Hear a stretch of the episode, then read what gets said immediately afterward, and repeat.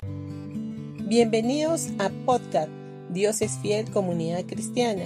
Los invitamos a escuchar el mensaje de hoy. Hola familia, hoy día martes 3 de noviembre.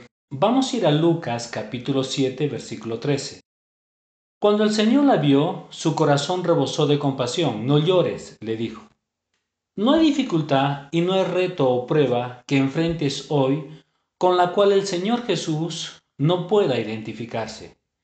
En el momento que experimentamos una dificultad justo ahí, Él está presente y Él sabe cuál es tu circunstancia.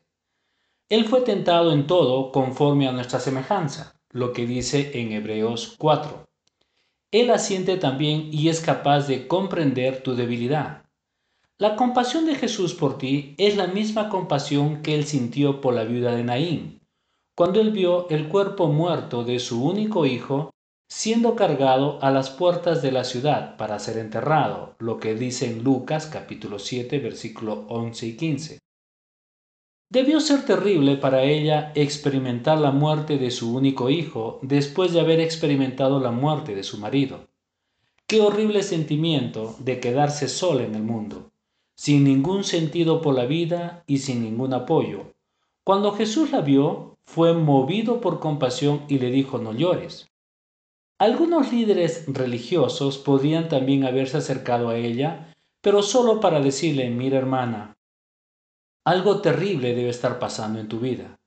Tu esposo ha muerto, ahora tu hijo también ha muerto, debes encontrar qué es lo que está mal en ti. Mejor que le preguntes a Dios qué pecado has cometido y que te arrepientas. Quizás hay una maldición en tu vida que necesita ser rota. ¿No es maravilloso que Jesús no extendió más confusión o condenación hacia ella?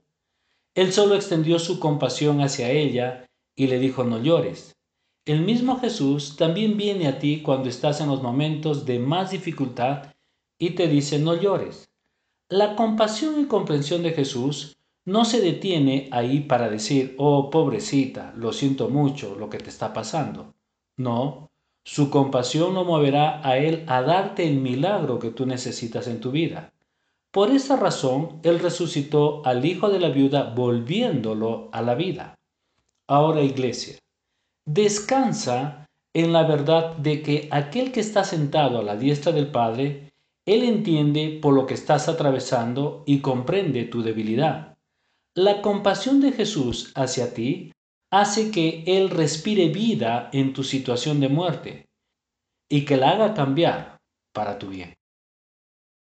Familia, bendiciones y disfruta del amor de Dios hacia ti. Nos encontramos el día de mañana.